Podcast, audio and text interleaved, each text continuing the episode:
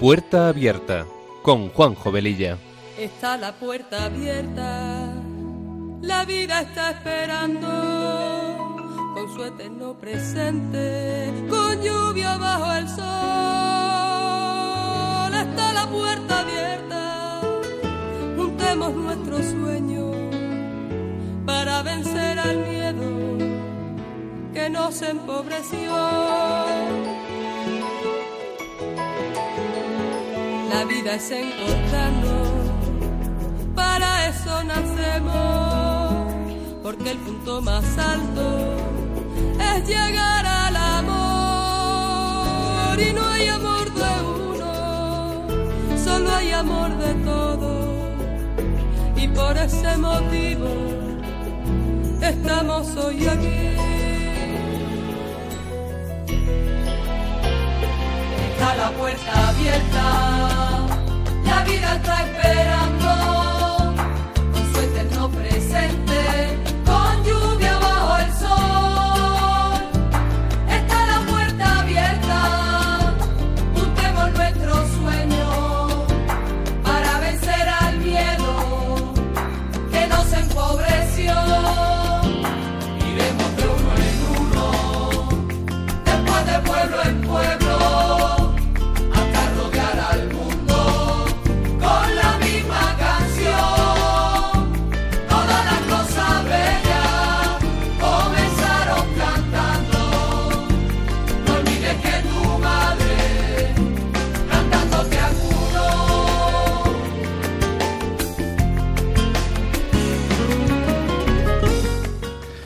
Pues queridos amigos de Radio María, muy buenas tardes. Encantados de estar con vosotros un sábado más en este programa que emitimos los sábados de 3 a 4 de la tarde hora peninsular y de 2 a 3 en hora canaria. Y con una frecuencia quincenal. Y con nuestros mejores deseos nos ponemos en manos de nuestra Madre María y del Espíritu Santo para que a través de esta emisora podamos llegar a muchas personas. Nuestra sintonía dice, dice mucho de lo que este espacio pretende ser, pues un programa que sea una puerta abierta a temas actuales y acompañado de buena música, porque las canciones ponen palabras a aquello que sentimos y que no podemos o no sabemos expresar.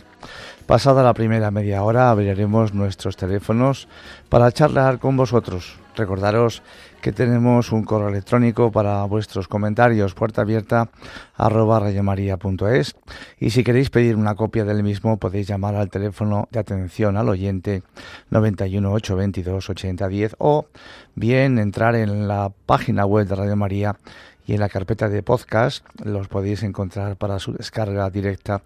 Y así escucharlos en otro momento o bien animar a alguna persona que le pueda interesar, algún familiar, algún amigo, qué sé yo, porque esta es también otra forma de evangelizar. Y como dice nuestra sintonía, está la puerta abierta, la vida nos está esperando y sin más preámbulos, empezamos.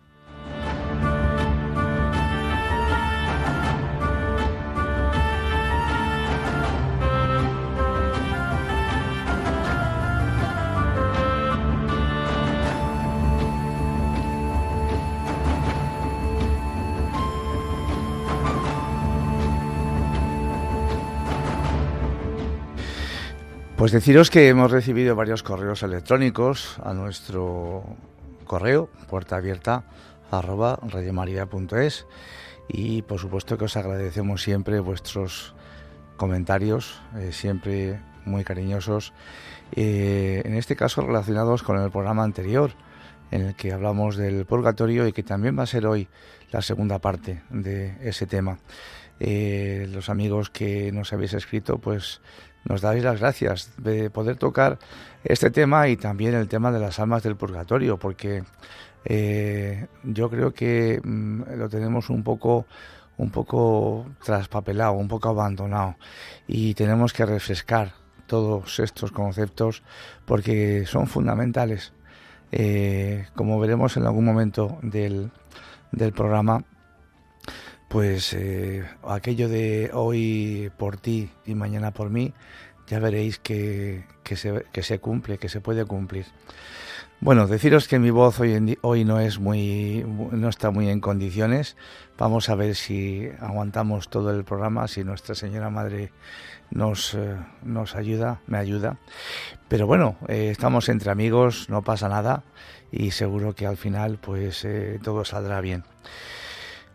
Pues bien, el Señor ha dejado en nuestras manos la responsabilidad de escribir el final que deseamos tener. Sé fiel hasta la muerte y te daré la corona de la vida. Ama y el final será el principio de todo. Alguien, alguien muy sabio dijo una vez, no pido más saber que el de saber amar, no pido más saber que el de saber amar, porque al final el que ama sabe y el que no, no sabe nada. Unas eh, buenas expresiones para poderlas interiorizar y pensarlas despacio. ¿eh? No pido más saber que el de saber amar, porque al final el que ama sabe y el que no, no sabe nada. Hay muchas personas que, por desgracia, piensan que después de la muerte no hay nada, que solo tenemos una vida y para vivirla aquí, en este mundo. Si lo pensamos fríamente, esto es una verdadera desgracia, el pensar así, porque en nuestro paso por esta vida terrenal hemos conocido mucha gente maravillosa, desde nuestra propia familia, amigos, muchas personas buenas que nos han querido y ayudado, etcétera. Y entonces, pues se mueren, nos, nos morimos y, ya está. Si fuera así esta vida sería un fiasco, un verdadero sinsentido, porque el deseo de cualquier ser humano, cuando ha conocido a una persona que ha querido, que le ha caído bien, etcétera, pues es volver a verla, volver a encontrarse con ella en una nueva ocasión, en este mundo y, ¿por qué no?, en el que está por llegar. Y la Iglesia, como madre, pues nos enseña que ese mundo puede ser el cielo, el infierno o el purgatorio, como puente entre esos dos lugares. Y dependiendo de cómo vivamos nuestra vida terrenal, cada ser humano decide su destino final después de la muerte y en último término su eternidad. En el programa anterior, pues eh, comentábamos un caso concreto, mm, cotidiano, diría yo, que, que, nos puede pasar a cualquiera, mm, no a lo que voy a decir, pero a lo mejor con bastante menos velocidad. Pues mm, en el programa comentamos que si vamos en el coche a 160 kilómetros por hora y nos localizan en ese momento, pues eh, yo creo que todos somos conscientes de que la multa va a ser importante y por la sanción que vamos a recibir, pues a lo mejor nos pensamos un poco el, alcanzar esa velocidad o, o alguna superior. Y nos podemos preguntar si nos planteásemos seriamente la existencia del infierno, del purgatorio o del cielo, ¿nuestra actitud sería diferente en este mundo? Habría entonces menos maldad, menos crueldad. No podemos nunca olvidar que la paciencia y la misericordia de Dios son infinitas, pero que también existe su justicia.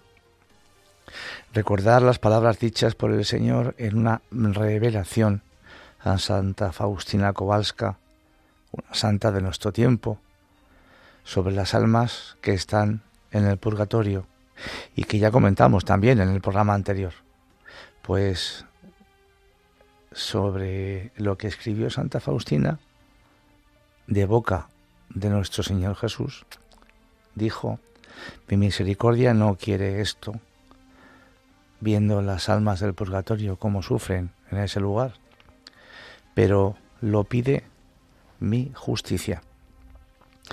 Porque estamos acostumbrados a, a ver, pues eso, a un Dios con infinita misericordia, que sí, con infinita paciencia, que sí.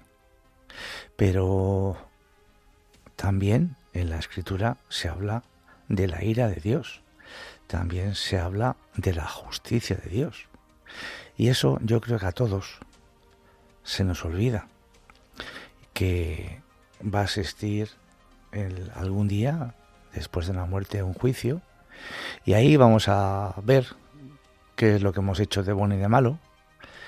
Que sí, insisto, que la misericordia de Dios está ahí, pero que también tenemos que pensar en su justicia.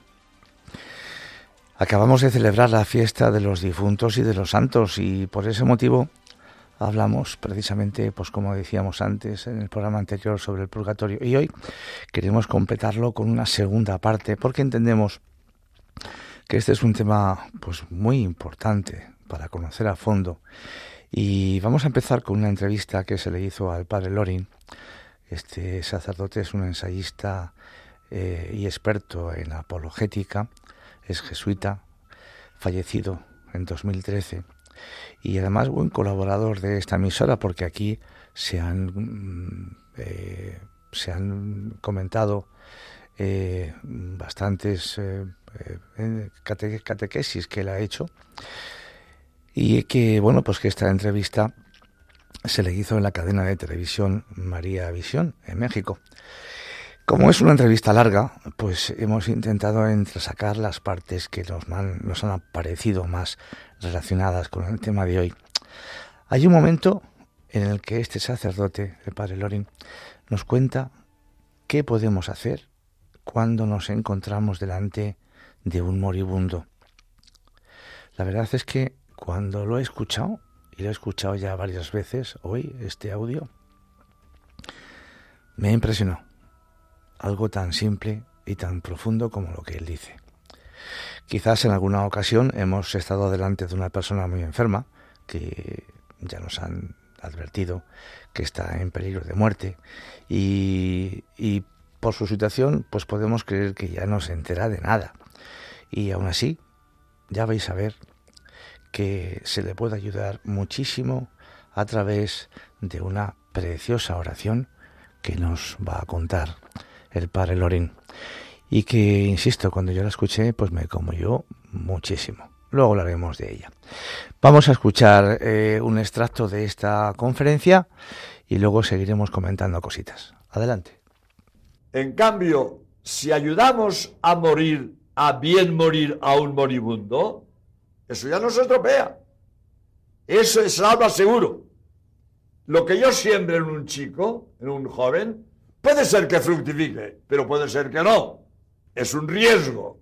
Y todo mi esfuerzo en transmitir la fe a un joven puede ser provechoso, pero puede ser un fracaso. Pero si yo ayudo a bien morir a un moribundo, eso ya no se estropea, porque se va a morir y se salva. Entonces, de hace muchos años, yo tengo devoción de pedir por los moribundos para que Dios les ayude en ese momento. Y hago diariamente una oración por los moribundos, con la seguridad de que es eficaz. Porque la oración es infalible, como sabemos, con tal de que yo pida una cosa buena. Porque si yo pido una cosa mala, Dios no me lo da. O una cosa que yo creo buena, pero no es buena, y Dios no me lo da. Yo el ejemplo de, siempre si el chiquillo le pide a su madre el cuchillo de cocina, su madre no le da el cuchillo, porque se va a pinchar, se va a cortar, le da un sonajero para que se entretenga, pero no le da el cuchillo. Lo mismo Dios. Yo le estoy pidiendo a Dios una cosa, y Dios sabe que no me conviene. Dios sabe que no me conviene, y no me la da, me dará otra cosa, pero no me da lo que le pido. Porque, hombre, siempre que pedimos a Dios algo, pensamos que nos conviene. Pero a veces no nos conviene. Yo voy a poner un ejemplo que es muy reciente. Yo acabo de llegar de España. Llegaba hace dos días. Y en España ha habido una, una trágica noticia de una familia que le tocó la lotería. Todo el mundo pide, ay Dios mío, que me toca la lotería, que, que debo la casa, que debo el automóvil, que debo no sé qué. Ay, cuántas trampas tengo. Señor, que me toca la lotería. todo el mundo. Pues a poco no te conviene la lotería. No, no te conviene. Tú crees que te conviene. Y no te conviene. una cosa salió en los periódicos. Una familia le tocó la lotería, muchos millones, muchos millones. Como, tenía, como le tocó muchos dinero, se compró un yate. Y el primer día que salieron a alta mar, se hundió el yate y se, ahogaron el marido y tres hijos. Si le hubiera tocado la lotería, pues no hubieran comprado el yate y esa mujer no sería viuda y tenía tres hijos. O sea, yo creo que me conviene. ¿Tú crees? Pero a lo mejor no. hay que pedir a Dios siempre con la condición si conviene, si tú quieres, si ves que es bueno, porque yo creo que me conviene y no me conviene. Entonces, como digo, la oración, para que sea eficaz, tengo que pedir lo que me conviene. Si yo pido la conversión de un pecador, eso conviene seguro. Eso es bueno seguro. Tanto, eh, yo estoy convencido de que si yo pido la, la conversión de un moribundo, eso se consigue seguro. Con una condición, que el otro quiera. Si el otro no quiere, pues no hay nada que hacer. Por mucho que yo me empeñe, si el otro no quiere, no hay nada que hacer. Hace falta que el otro quiera. ¿Y cómo consigo yo que el otro quiera? Consiguiéndole por la oración un aumento de gracia. Dios no niega a nadie la gracia suficiente. Todos tenemos la gracia suficiente, que Dios no se la niega a nadie. Pero esa gracia suficiente no siempre es eficaz y, y, no se consigue.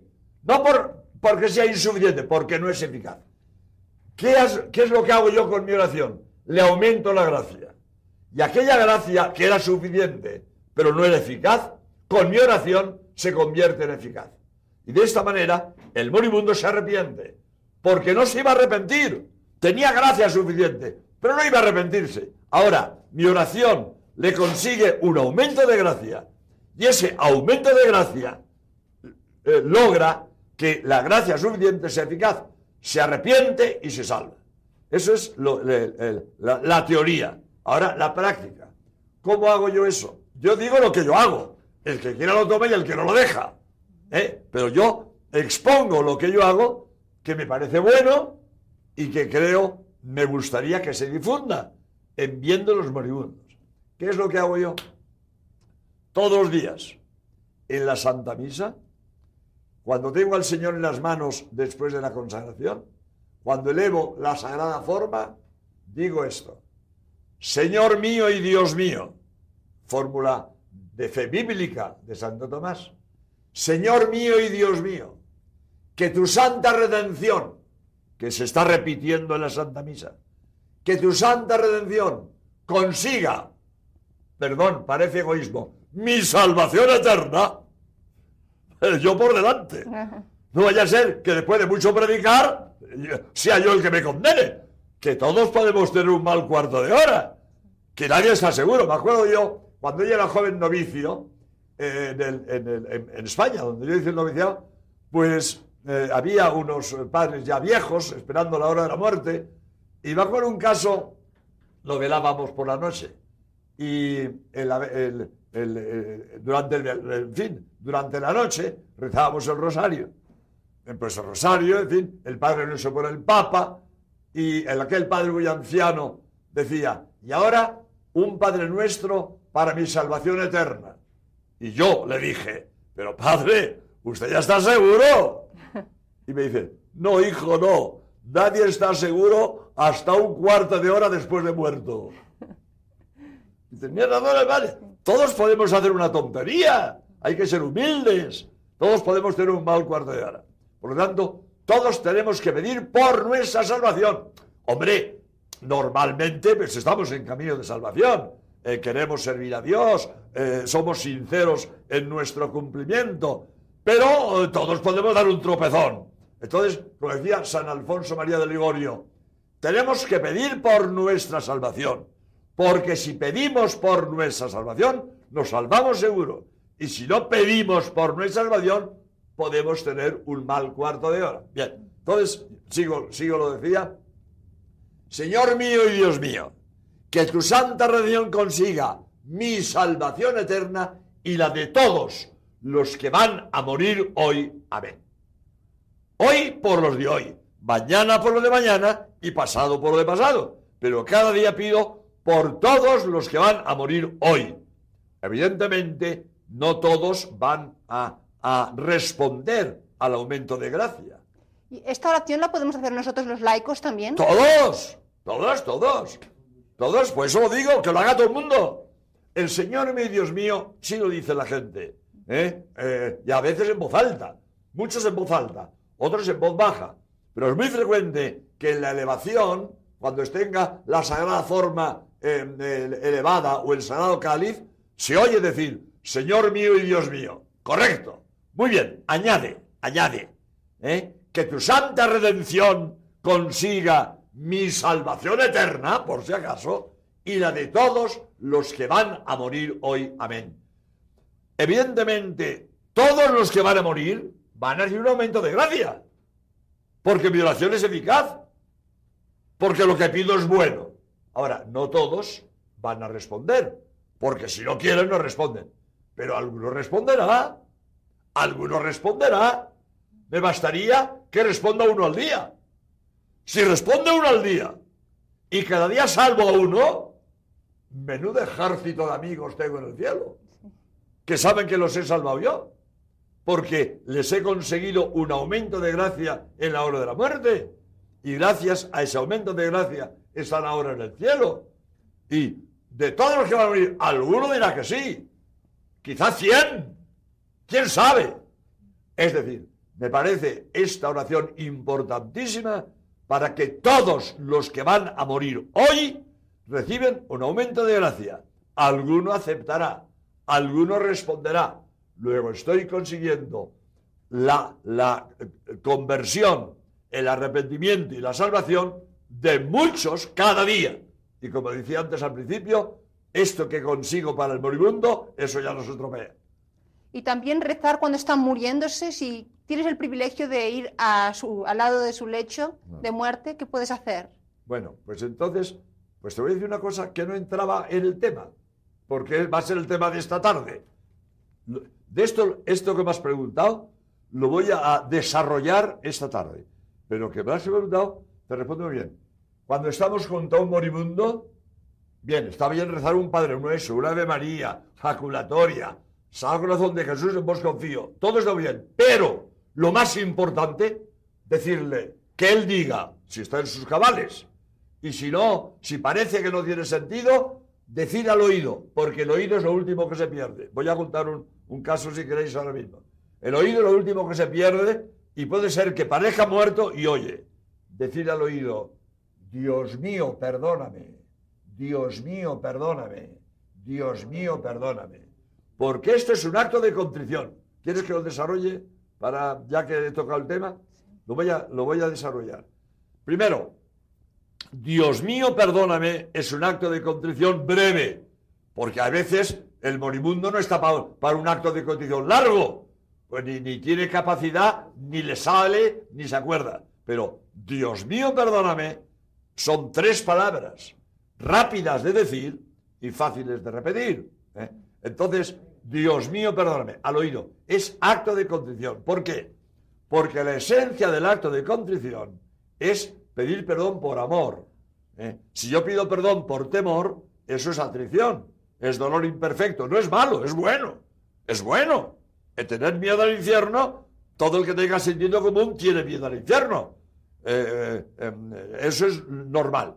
Pero además de el temor a la condenación, puedo arrepentirme por amor que es la contrición, que es perfecto. Entonces, yo tengo que pedir perdón por amor. ¿Dónde está el amor? En el mío.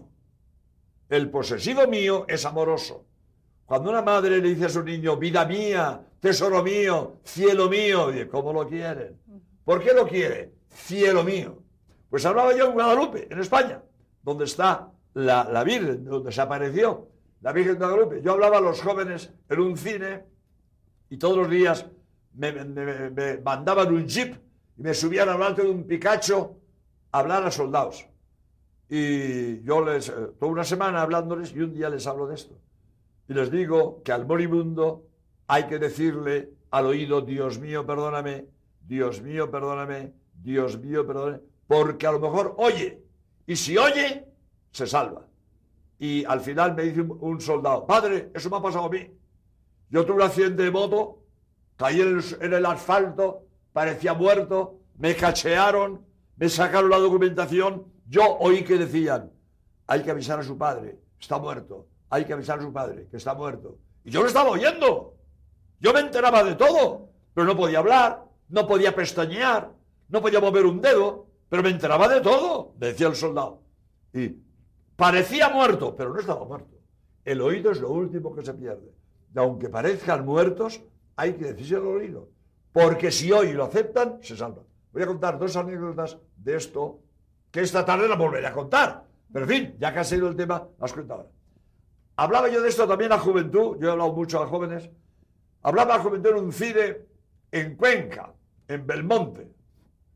Les hablé de esto del Dios mío, perdóname, de una semana, ¿no? Cada día un tema. Pero este no lo, no lo omito nunca. Muy bien, eh, termino, me voy, y a los cinco años iba yo en coche de Madrid a Alicante, me paro a comer en las Pedroñeras, que está a mitad de camino, entro en un bar, en un restaurante, y había en la barra un grupo de chicos y chicas, hago un saludo general, no me fijo, me siento en la mesa, veo una chica y se sienta en mi mesa. Padre, ¿usted estuvo en Belmonte? Sí, ¿te acuerdas? Hace cinco años. Padre, ¿Usted nos enseñó aquello de Dios mío, perdóname? Hombre, te lo agradezco. Que, te acuerdas, hay que ver. Padre, usted nos dijo que si os dijéramos a los moribundos, aunque parecían que no, aunque parecieran muertos, porque a lo mejor oían. Pues, chica, ¿cómo me alegro? Mire, padre, una vez me encontré un accidente en la carretera y había dos hombres en el asfalto que parecían muertos y aunque me temblaban las piernas de nerviosismo, me puse de rodillas en el suelo y le dije a cada uno, Dios mío, perdóname, Dios mío, perdóname, Dios mío, perdóname. Y le digo, mira chica, si lo oyeron y lo aceptaron, se han salvado. Nadie en la vida les ha dado nada que valga más que lo que tú les has dado, la gloria eterna. Gracias a ti se han salvado, si lo han oído y no lo han rechazado. Pues yo digo, el Dios mío, perdóname, que es acto de condición, decírselo a los moribundos, familiares, amigos, vecinos, desconocido en la carretera, porque en la hora de la muerte es lo más importante que poder decir, Dios mío, perdóname. Si además rezas un Padre Nuestro, muy bien. Si rezas un rosario, también muy bien. Jaculatorias, muy bien. Pero sobre todo, decirle al oído, Dios mío, perdóname, que, es la pregunta que me has hecho. O sea, todo eso que he contado es respondiendo a la pregunta, ¿qué conviene hacer con el moribundo en la hora de la muerte? Si lo tengo al lado, decirle al oído, Dios mío, perdóname, Dios mío, perdóname, Dios mío, perdóname.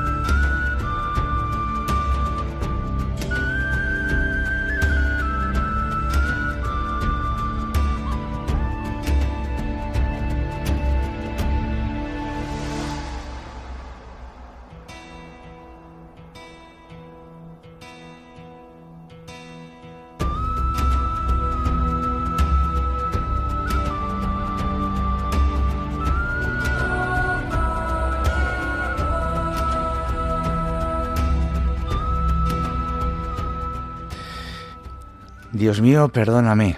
Dios mío, perdóname. Si hacéis un ejercicio mental de repetir unas cuantas veces en vuestro interior esta expresión, vais a ver que, es como si se quedase dentro del corazón y tiene una eficacia tremenda, ¿no?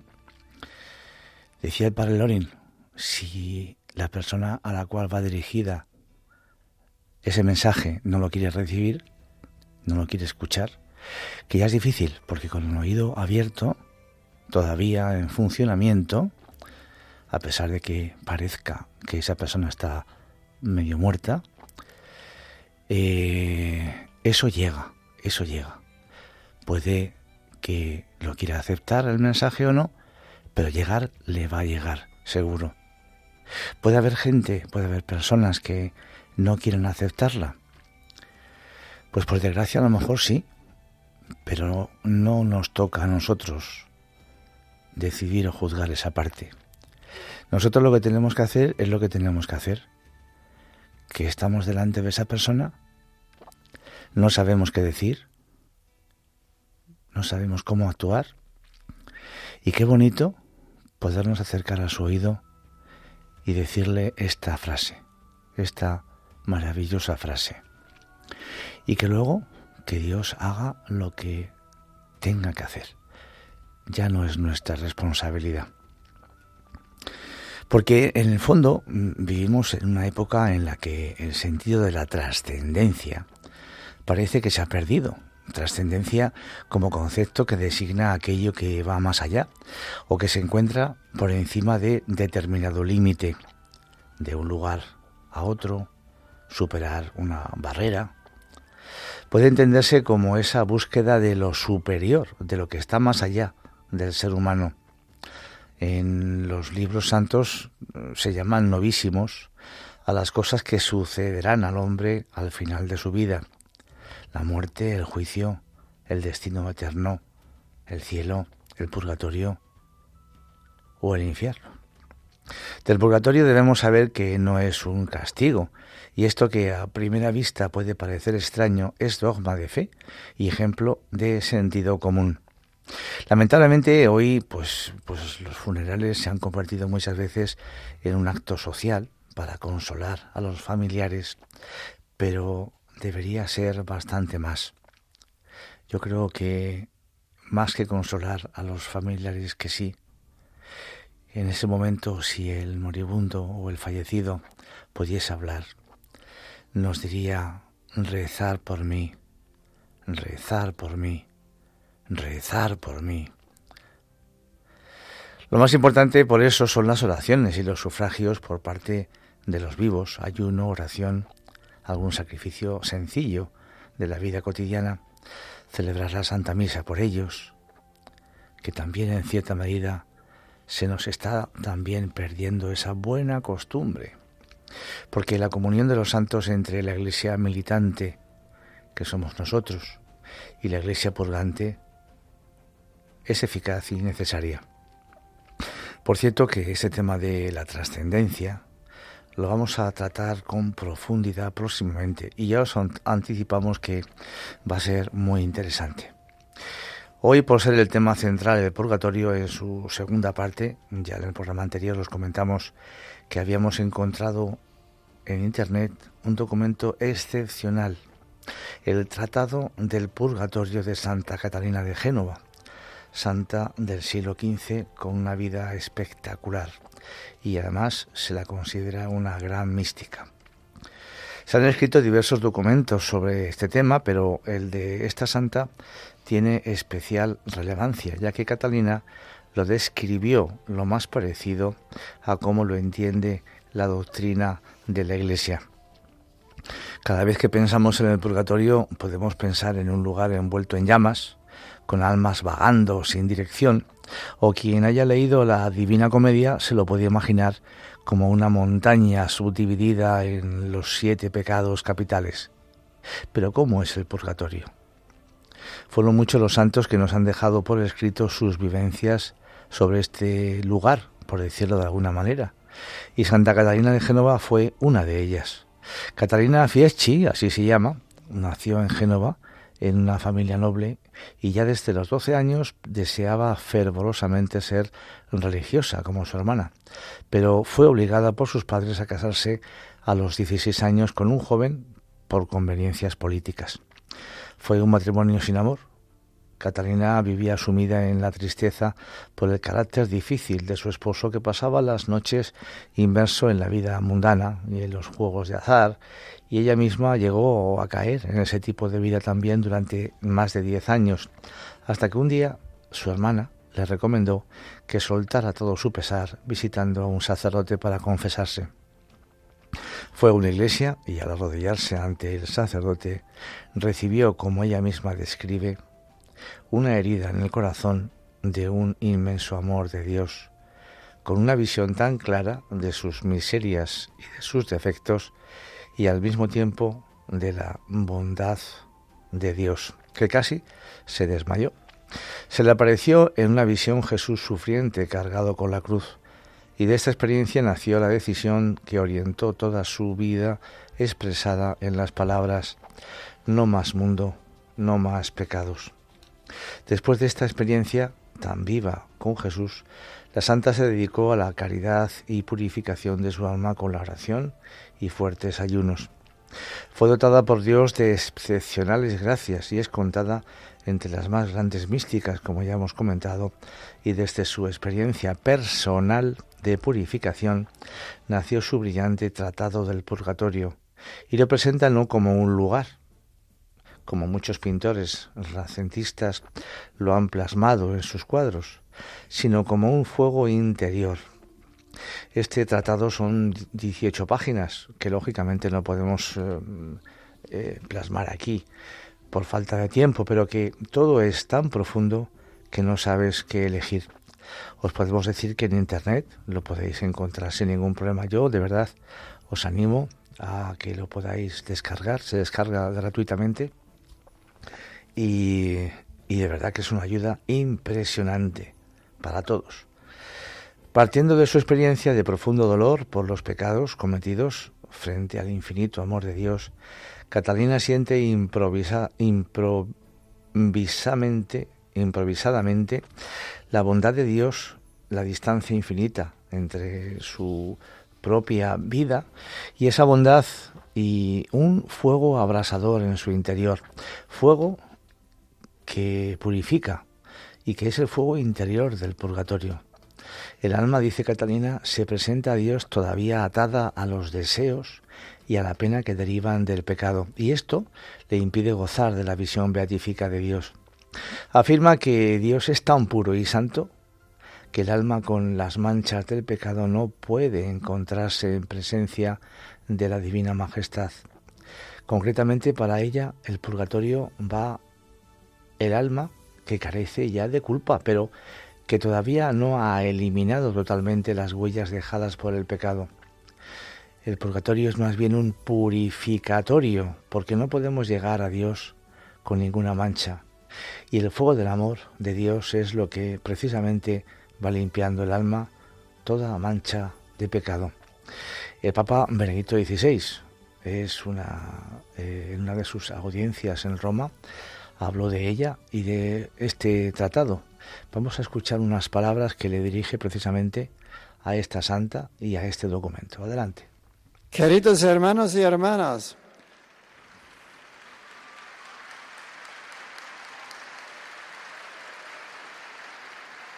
muchas gracias.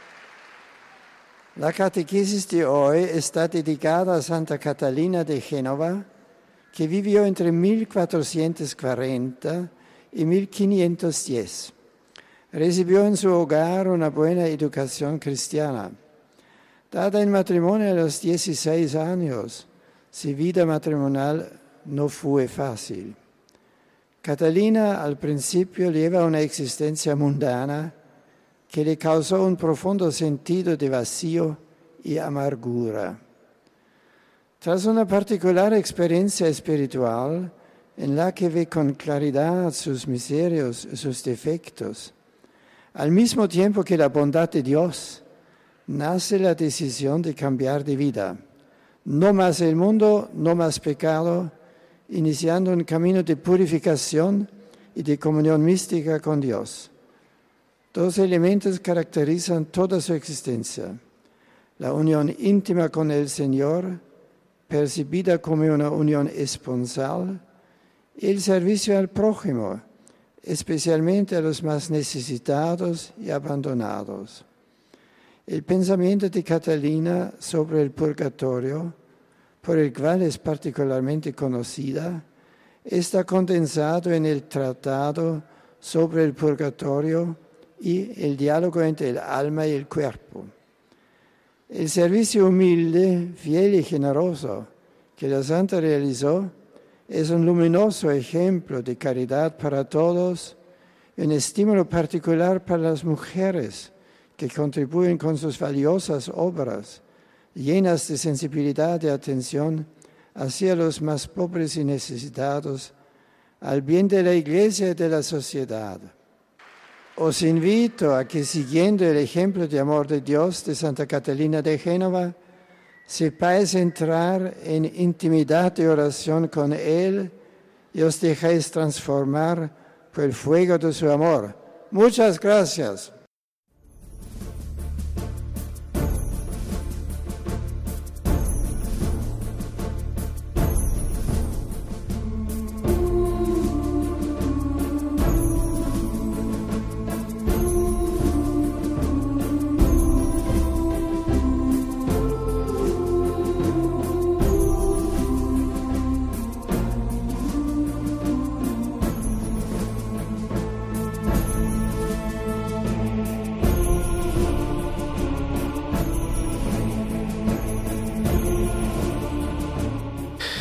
Pues Santa Catalina en este tratado nos empieza hablando de la importancia de la fe en el purgatorio.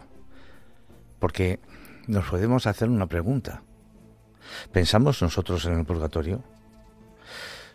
Mucho menos de lo que convendría a nuestros hermanos que están en él y que debieran recibir de nosotros más frecuentes y mayores ayudas, escribe Santa Catalina y mucho menos de lo que nos convendría, nos convendría a nosotros mismos, pues guardaríamos nuestra fidelidad al Señor con mucho más cuidado si fuéramos conscientes en la fe de que aquello que en este mundo no hayamos llegado a purificar de nuestros pecados, con la ayuda de la gracia, habrá de ser purificado en nosotros solamente por Dios en la otra vida, mediante las penas del purgatorio.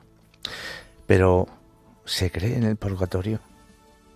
Cualquiera que va a pasar una temporada en un país suele interesarse en leer previamente informaciones sobre el mismo.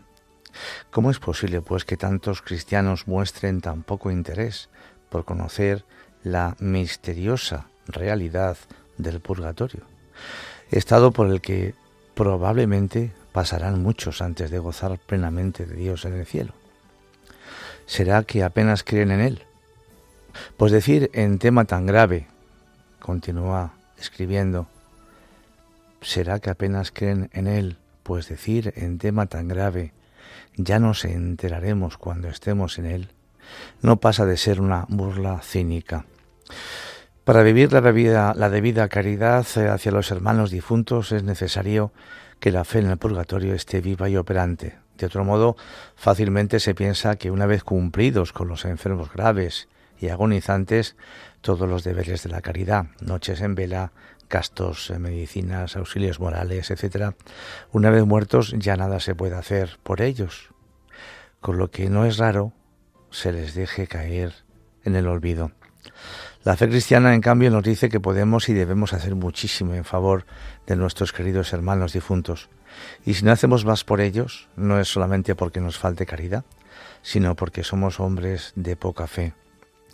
En otros tiempos había más piedad con las almas del purgatorio porque se tenía una fe más firme en su existencia y en la validez de los sufragios ofrecidos por los difuntos. Se rezaba diariamente por ellos, especialmente los familiares, el toque de ánimas en las parroquias que se ofrecía por sus almas más con más frecuencia, pues eh, misas y penitencias personales. Hoy en cambio se considera de mal gusto y muy negativo pensar o hablar de la muerte y fácilmente dejamos a nuestros hermanos difuntos sin los sufragios que por ellos deberíamos ofrecer a Dios y que por su misericordia son eficacísimos. La Iglesia, sin embargo, no cesa de estimularnos a rogar y a ofrecer sacrificios por ellos. Concretamente, cada día lo hace en el momento de la Eucaristía por los difuntos y cada día nos hace pedir por ellos en la última de las preces de vísperas. No dejemos, pues, de hacer por ellos lo que nos gustaría que hicieran por nosotros nuestros hermanos de la tierra, si nosotros estuviésemos en ese lugar. Esto lo comentábamos al principio, ¿recordáis? Más aún tengamos verdadera devoción por los fieles difuntos que ya están confirmados en la gracia, porque ellos han llegado ya en Cristo a la certeza de la salvación. Nosotros, en cambio, aún estamos en camino hacia ella. Vamos a escuchar ahora una preciosa canción del grupo Tercer Cielo que se titula Un día te veré. Adelante.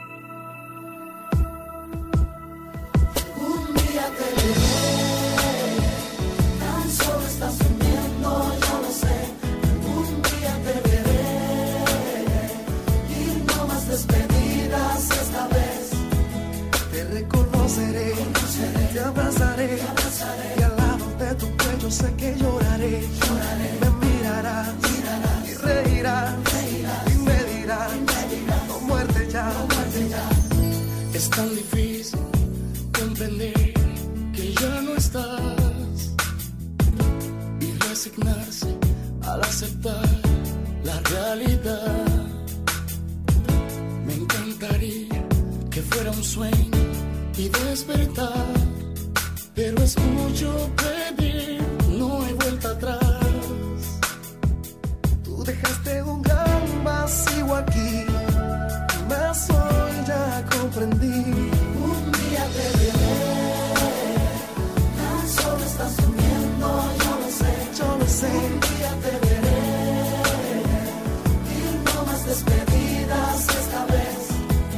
Te reconoceré.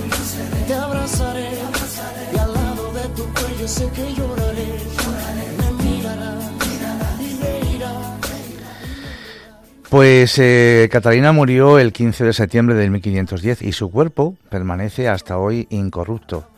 Es canonizada por Clemente XII en 1737 y en 1944 Pío XII la constituye patrona secundaria de los hospitales de Italia. La enseñanza de Santa Catalina sobre el purgatorio parte de una experiencia mística verdaderamente personal Dios le hizo padecer y entender las penas de las almas que están en el purgatorio con una extraordinaria clarividencia. Ella escribe que el alma que se va al cielo, y todavía he de decir que según veo, el paraíso no tiene por parte de Dios ninguna puerta, sino que allí entra quien allí quiere entrar porque Dios es todo misericordia y se vuelve a nosotros con los brazos abiertos para recibirnos en su gloria. Y veo también perfectamente que aquella divina esencia es de tal pureza y claridad mucho más de lo que el hombre puede imaginar, que el alma, que en sí tuviera una imperfección que fuera como una mota de polvo, se arrojaría al punto en mil infiernos antes de encontrarse ante la presencia divina con aquella mancha mínima. Y entendiendo que el purgatorio está precisamente dispuesto para quitar esa mancha, allí se arrojaría, como ya he dicho, pareciéndole hallar una gran misericordia capaz de quitarle este impedimento. La importancia que tiene el purgatorio es algo que ni lengua humana puede expresar, ni la mente comprender. Yo, yo veo en él tanta pena como en el infierno. Y veo, sin embargo, que el alma que sintiese con tal mancha lo recibiría como una gran misericordia, como ya he dicho, no teniéndolo en nada, en cierto sentido, en comparación de aquella mancha que le impide unirse a su amor. Me parece ver que la pena de las almas del purgatorio consiste más en que ven en sí algo que desagrada a Dios y que lo han hecho voluntariamente contra tanta bondad de Dios que en cualesquiera otras penas que allí puedan encontrarse. Pues vamos a hacer una pequeña parada aquí. Vamos a hablar con vosotros porque, eh, bueno, pues yo creo que este es un tema bastante profundo. Eh, vamos a compartir entre todos pues lo que consideréis. Eh, estamos en Radio María, estamos en el programa Puerta Abierta que emitimos cada 15 días de 3 a 4 de la tarde, hora peninsular, 2 a 3, hora canaria. El teléfono, pues 91 005 94 19, 91 005 94 19. Pues vamos a comentar qué os parece esa preciosa oración a los moribundos, Señor mío, perdóname, qué sé yo lo que consideréis. Aquí estamos, amigos.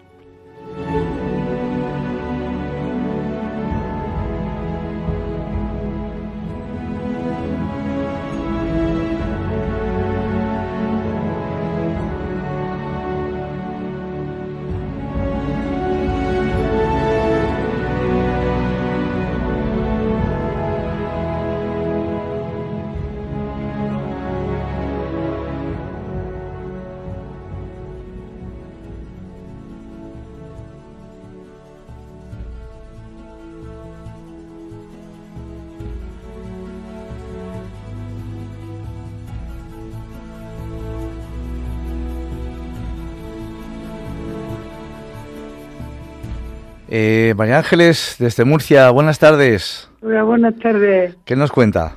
Pues que, que enhorabuena por este programa, Muy amable. que me encanta. Y nada, que, que es una oración preciosa. Yo creo que sí. Y que yo tengo por costumbre siempre pedir por los moribundos y sus familias. Ajá. Porque las familias sufrimos mucho también cuando tenemos una, las personas. Yo he tenido la oportunidad, como ya soy mayor, Sí. de morir a mi padre, a mi madre, a mi suegra, a mi esposo Ajá. y, y otras personas que tengo que me faltan, dos hermanos, que eso no lo he visto. Pero esas personas que les he nombrado, incluso yo les he puesto la mortaja. Qué bien. Y han muerto con mi mano cogida. Qué bien. y, y, y diciéndole eso, lo que usted decía de que mm, mi esposo que, en que se fue a operarse bien y ya bajó, se da porque se le pararon los riñones y no despertó ya. Vaya. Los ocho días que estuve con él al lado, que estuvo... Yo creía que estaba en coma y me dijeron, no, no hablen nada que lo, lo que lo oyes tú. Pero yo no paraba de decirle cosas. Ujú. Y nos vemos en el cielo, bebé. Y, y diciéndole, y, y él había sido una persona muy cristiana y se, le daban la comunión todos los días antes de los días que estuve ingresado y demás Ujú. y, y es una, una sensación agridulce de decir esta persona y, y de decirles cuando terminan de expirar hasta el cielo bebé Qué bonito, cielo, María mamá. Ángeles, qué bonito, de verdad. También una frase preciosa, hasta el cielo. Qué Sí, despedida cielo. más, bonita.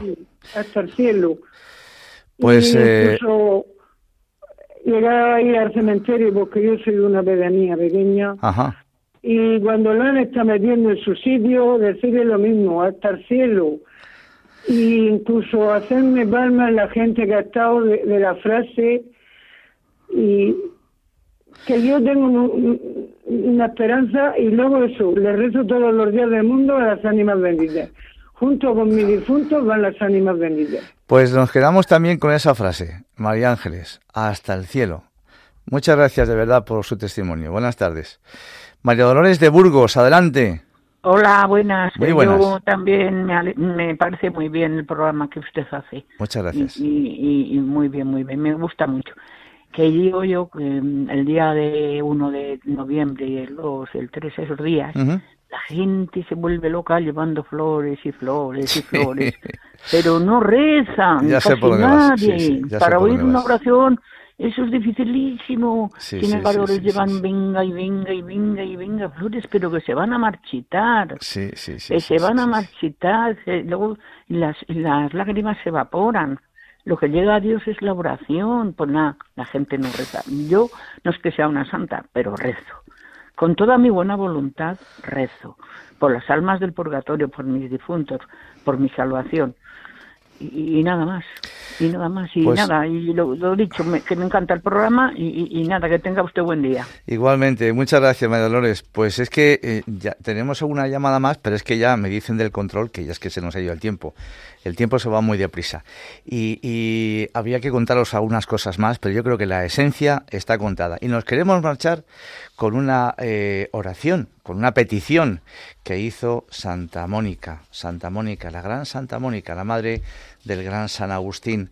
Eh, pues eh, justo después de un poquito antes de, de morir, porque allí se encontraba precisamente San Agustín y se encontraba también eh, su, su hermano, que no recuerdo en este momento su nombre. Pues eh, eh, Santa Mónica les pidió simplemente una cosa a sus hijos, nada más.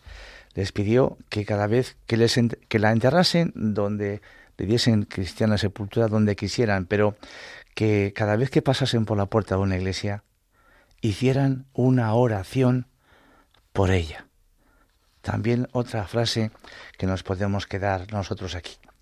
Pues nada más, eh, ha sido un verdadero placer estar con todos vosotros y os emplazamos el próximo sábado, que ya será Dios mediante el 10 de diciembre, a un nuevo programa de Puerta Abierta a las 3 de la tarde, hora peninsular, y a las 2 de la tarde, hora canaria, aquí en Radio María. No quedéis con nadie, que os esperamos. Un saludo muy cordial y que Dios os bendiga a todos.